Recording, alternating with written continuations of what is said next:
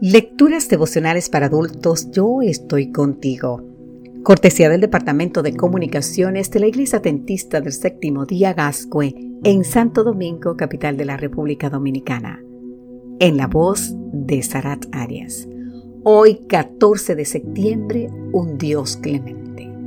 En el libro de Jonás, capítulo 4, versículo 2 nos dice, Tú eres un Dios clemente y piadoso, tardo en enojarte y de gran misericordia que te arrepientes del mal. Hace unos años se celebró en la Universidad de Yale un diálogo entre cristianos y musulmanes que procuraba explicar cómo estas dos religiones entendían el amor, la compasión y la misericordia. Resumiendo lo que se había dicho allí, David Neff subrayó que los cristianos explicaron que el amor de Dios es incondicional, que no está restringido a un grupo concreto, y que aunque fallamos en ponerlo en práctica, el cristianismo sigue siendo una religión que profesa compasión hacia toda la raza humana.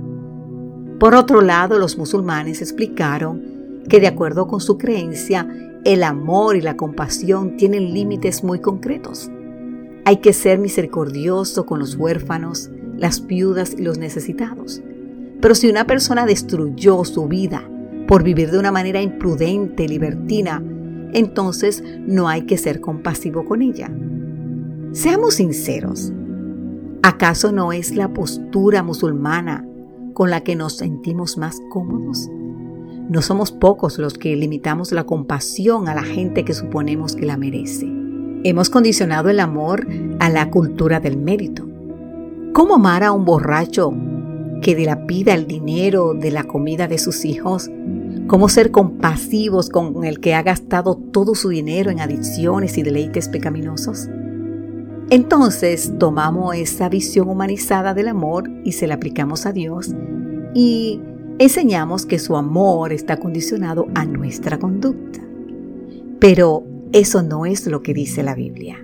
Las escrituras expresan con claridad que el Señor se deleita en misericordia, Miqueas 7:18 cuando Dios rehusó destruir a los impíos habitantes de Nínive, un Jonás bastante enojado reclamó diciendo, Por eso me apresuré a huir a Tarsis, porque yo sabía que tú eres un Dios clemente y piadoso, tardo en enojarte y de gran misericordia, que te arrepientes del mal.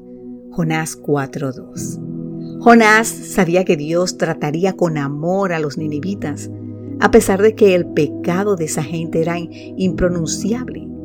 Santiago no se queda atrás y dice en Santiago 5:11, el Señor es muy misericordioso y compasivo. Aunque algunos creyentes proyectamos una imagen distorsionada de Dios, la Biblia expresa con suma nitidez que el Señor no hace acepción de personas y que a todos los que se creen buenos, los que se reconocemos que somos malos, nos trata con bondad y con amor. Que Dios hoy te bendiga en gran manera, querido amigo, querida amiga. Amén.